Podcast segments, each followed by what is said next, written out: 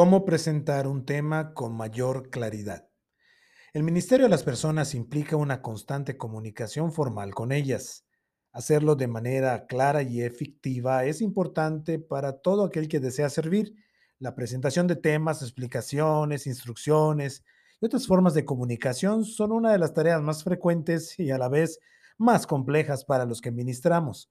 No siempre es fácil hablar con claridad de tal forma que la audiencia siga y entienda el mensaje que se quiere transmitir. Por eso, me gustaría compartir aquí algunas pautas generales, fruto de la experiencia comunicando por algunos años, que anhelo puedan ayudar a los servidores a presentar sus temas con mayor claridad. No es una lista completa ni exhaustiva, ni pretende ser la última palabra sobre el asunto, pero quizá pueda estimular nuestra creatividad y pensamiento para presentar nuestros mensajes con mayor eficacia y claridad. Número uno, sigue la ruta más sencilla. Cuando estamos en la preparación de un tema para compartir con las personas a quienes ministramos, una de las primeras decisiones que tomamos es en cuanto al acercamiento o el ángulo desde el cual abordaremos es una especie de hilo conductor que guiará el flujo de nuestra, nuestra presentación. Seguir la ruta más sencilla es la decisión más sabia. Ante preguntas tales como ¿qué abordaje doy al tema? ¿Qué secuencia y orden seguirán los pensamientos que se presentarán? La mejor respuesta es la sencillez. El desarrollo natural, lógico y nada rebuscado contribuye a la claridad. Algunos, por temor a verse poco sofisticados, enredan innecesariamente su presentación cuando existía una ruta más sencilla a seguir que lograría la claridad con menos esfuerzo. La sencillez es una virtud cuando de presentar temas se trata. La sencillez de nuestra presentación debe ser tal que hasta un niño pueda llevarse algo de ella porque comprendió los trazos principales de lo que quisimos comunicar. Es un verdadero halago cuando un niño dice que entendió tu mensaje. Por ejemplo, ¿cuál sería una manera sencilla de abordar el tema de la envidia? Sería comenzar con una definición del tema, siguiendo con las causas del problema y concluyendo con propuestas de solución. O sea, sería algo así. Primero, definición del tema. Segundo, causas del problema. Y tercero, soluciones al problema. Esta es una ruta sencilla porque el movimiento es natural, lógico y fluido. Lo mejor de la sencillez es que las personas pueden entender el tema más fácilmente y hacer algo al respecto, que es nuestro objetivo principal. Número dos, provee un mapa general. Algo que contribuye mucho a la claridad es hacer explícita a la audiencia la ruta que seguiremos en el tema. Si todos sabemos a dónde vamos y cómo pretendemos llegar hasta allá, será un poco más difícil que alguien se pierda en el camino. Tener un mapa general de los puntos principales de nuestro viaje hasta llegar al destino final y que esto sea compartido de entrada y abiertamente con la audiencia contribuirá a que el viaje sea más claro para todos. Entonces, desde el principio, comparte con la audiencia a dónde los estás dirigiendo Coméntale los puntos principales en su versión corta que abordarás y haz explícito el propósito que persigues con la comunicación del tema. Por ejemplo, para el tema del suicidio, digamos. En tu introducción, anuncia a la audiencia que abordarás el tema en tres secciones. Primero, definirás el suicidio. Segundo, hablarás de las causas del suicidio y terminarás con propuestas de solución a la problemática que están abordando. Si es posible, no solo lo menciones, sino muestra visualmente el mapa que guiará la presentación del tema. Saber hacia dónde nos dirigimos ayudará a la audiencia a seguirnos e incluso en caso de extraviarse, el mapa presentado desde el principio les ayuda a reencontrarnos en el flujo del tema. Número tres, delimita el tema con claridad. Cuando comunicamos algún tema, es imposible decir todo lo que se podría decir del mismo. Por lo tanto, es necesario delimitar o especificar los linderos del tema que abordaremos. Cuando no lo hacemos, al oyente le parece que estamos hablando de todo y de nada a la vez. Para comenzar, es importante entonces que hablemos de un solo tema a la vez. Podemos decir varias cosas de ese mismo tema, pero no digamos muchas cosas de muchos temas a la vez. Esto es muy confuso para los oyentes. Si el tema es, como dijimos hace un rato, el suicidio, podremos decir muchas cosas del mismo, pero hay que tener cuidado de no incluir otras cosas que, aunque nos parezcan relacionadas en un momento dado, solo nos desviarán del tema y dejarán en confusión a nuestros oyentes. Por ejemplo, incluir temas como el Día de Muertos, los problemas con las funerarias o los testamentos. Desde el principio de la presentación, anuncia los límites de tu tema con claridad. Diles de qué tema les hablarás y bajo qué perspectiva lo abordarás. Por ejemplo, hoy les voy a hablar del suicidio desde dos ángulos importantes, el suicidio como pecado y el suicidio como sufrimiento. Analizando esto, ¿de cuántos temas hablaremos? De uno, del suicidio. Pudiendo hablar de las muchas aristas de este tema, ¿de cuántas he elegido hablar hoy? De dos. Entonces tengo un solo tema y varios puntos sobre ese único tema. Todo esto abonará a la claridad en la presentación. Número cuatro, provee contexto para que se ubique la audiencia. No podemos simplemente saltar al tema que nos ocupa así nomás. Debemos ayudar a los oyentes a ubicarse primero para poder seguirnos con facilidad. Es como cuando estamos queriendo ir a un lugar siguiendo un mapa. No basta con saber a dónde queremos llegar, sino primero tenemos que ubicar nuestro punto de partida. Por lo mismo, cuando estés empezando una presentación, es importante dar contexto suficiente para que los oyentes sepan de dónde vienes, en dónde estás y hacia dónde los diriges. Por ejemplo, recuerden que este mes hemos estado hablando de varias luchas internas de nuestros corazones. Hemos hablado ya de la ansiedad y de la tristeza. Y hoy estaremos hablando de otra de estas luchas, que es el desánimo. De esta forma, aunque el oyente no haya estado en las pláticas pasadas, con este poco de contexto ya puede alinearse en el punto de partida con los demás para emprender este nuevo viaje. Esto de ubicar a la audiencia no es algo que deba hacerse solo al principio, sino en varios puntos del recorrido. Es importante refrescar la conciencia del tema que estamos tratando, el enfoque y la envergadura del mismo. Todo esto abona a la claridad de lo que estamos presentando. Número 5. Ve de lo general a lo particular. Nuestra presentación debe tener un orden en su desarrollo. Un orden que ayuda mucho a la claridad es ir de lo general a lo particular, un orden deductivo. También existe el orden inductivo, que va de lo particular a lo general, el cual es un poco más complejo de realizar con eficacia. No obstante, lo que nunca debemos hacer es ir como un sub y baja entre estos dos.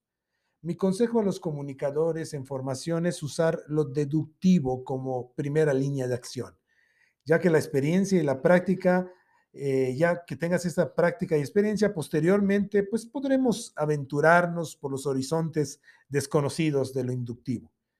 Por eso, comienza presentando los conceptos más generales para llegar poco a poco al punto particular que quieres abordar.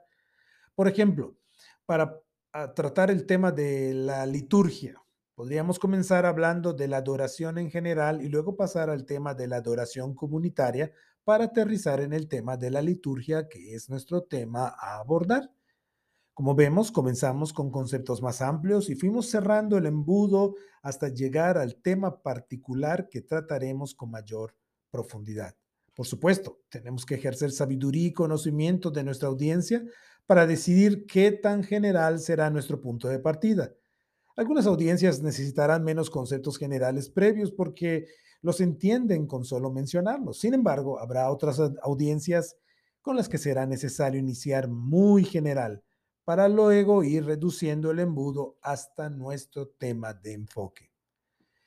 Número 6. Busca que los puntos generales sean lo más homogéneos posibles.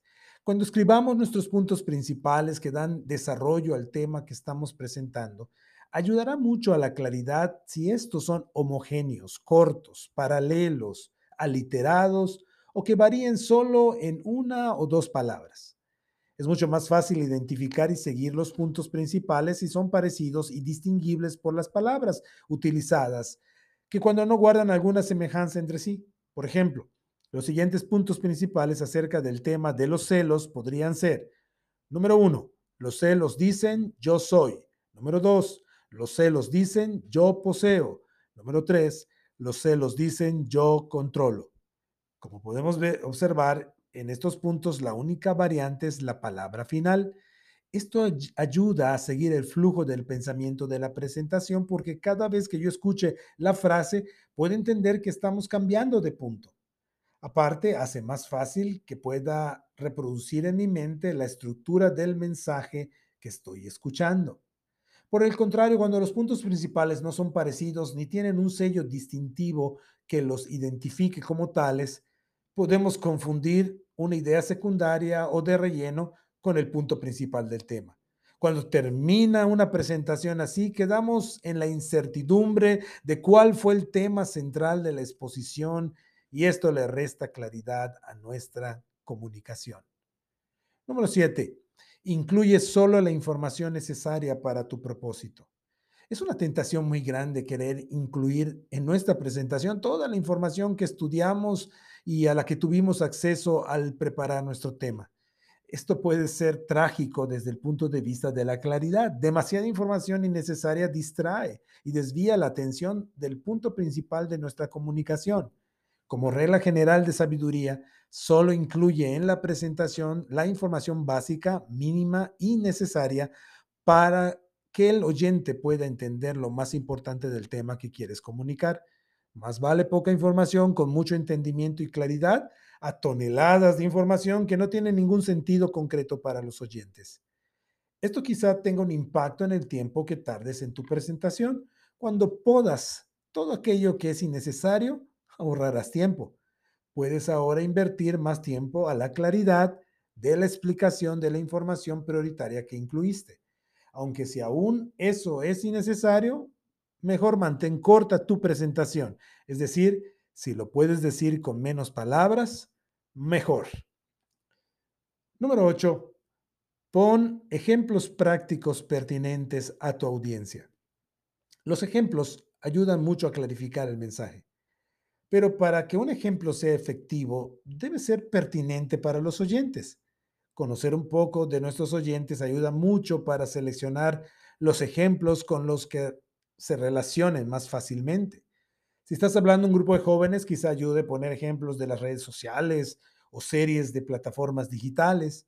Si estás hablando con gente del campo, poner un ejemplo del transporte público de la ciudad quizá no tenga el mismo impacto que si fuera uno de las temporadas de lluvia, por ejemplo. Piensa muy bien tus ejemplos y seleccionalos sabiamente. Cuida que no sean ofensivos para la cultura de tu audiencia. La mala selección de un ejemplo puede causar que un buen mensaje sea echado a la basura por los oyentes. Número 9. Usa lenguaje adecuado a la audiencia. Las palabras que usamos en una presentación deben tener el mismo significado para el expositor y para los oyentes. Si el lenguaje es confuso, desconocido o ininteligible para los oyentes, la exposición no significará nada más aunque esté impecable. Cerciórate que el lenguaje empleado sea conocido y entendido por tus oyentes. Cuando tengas que presentar términos nuevos para los oyentes, comienza tu explicación partiendo de términos y conceptos conocidos y construye sobre estos para explicar el significado de los nuevos conceptos. Número 10. Usa la recapitulación como transición. La recapitulación de lo ya abordado antes de presentar lo que sigue es una manera muy sencilla, pero eficaz de guiar a los oyentes en el desarrollo de un tema. Esto ayuda a que la estructura de la exposición sea clara en la mente de la audiencia. Por ejemplo, para presentar el tercer punto principal del tema de los celos, puedo repasar el primero y el segundo ya vistos para luego anunciar el tercero. Podríamos decir algo así. Ya vimos que los celos dicen yo soy y yo poseo. Pero hay una tercera cosa que dicen los celos. Los celos dicen yo controlo. Como vemos, al recapitular y luego avanzar, estamos mostrando la congruencia interna de la estructura del tema, la cual ayuda a que los oyentes nos sigan más fácilmente. Si fuera el caso de que alguno se distrajo por algún motivo, al recapitular, tiene oportunidad de reintegrarse para la exposición del nuevo punto. Por último, repasa y resume al final. Para un buen cierre de un tema es importante recalcar brevemente los puntos principales y destacados que se abordaron en el desarrollo para que queden el menor número de cabos sueltos. El repaso o resumen de la enseñanza es de ayuda para que el oyente confirme que lo que percibió como lo importante de la exposición coincide con el propósito del comunicador. Los educadores experimentados siempre dicen, dile a la gente qué les vas a enseñar. Luego, enséñaselos y por último, diles qué les enseñaste. De esta manera, enseñamos tres veces lo mismo y dejamos lo más claro posible el mensaje que creemos que es muy importante para las personas a quienes servimos. La claridad en la comunicación en el ministerio es muy importante. Debe ser un interés constante para nosotros que regularmente estamos comunicando. Es grande la responsabilidad y privilegio que tenemos de presentar un mensaje que puede impactar y transformar vidas y comunidades para gloria de Dios. No dejemos de evaluar continuamente nuestra comunicación para servir mejor a las personas que Dios ha puesto bajo nuestro cuidado.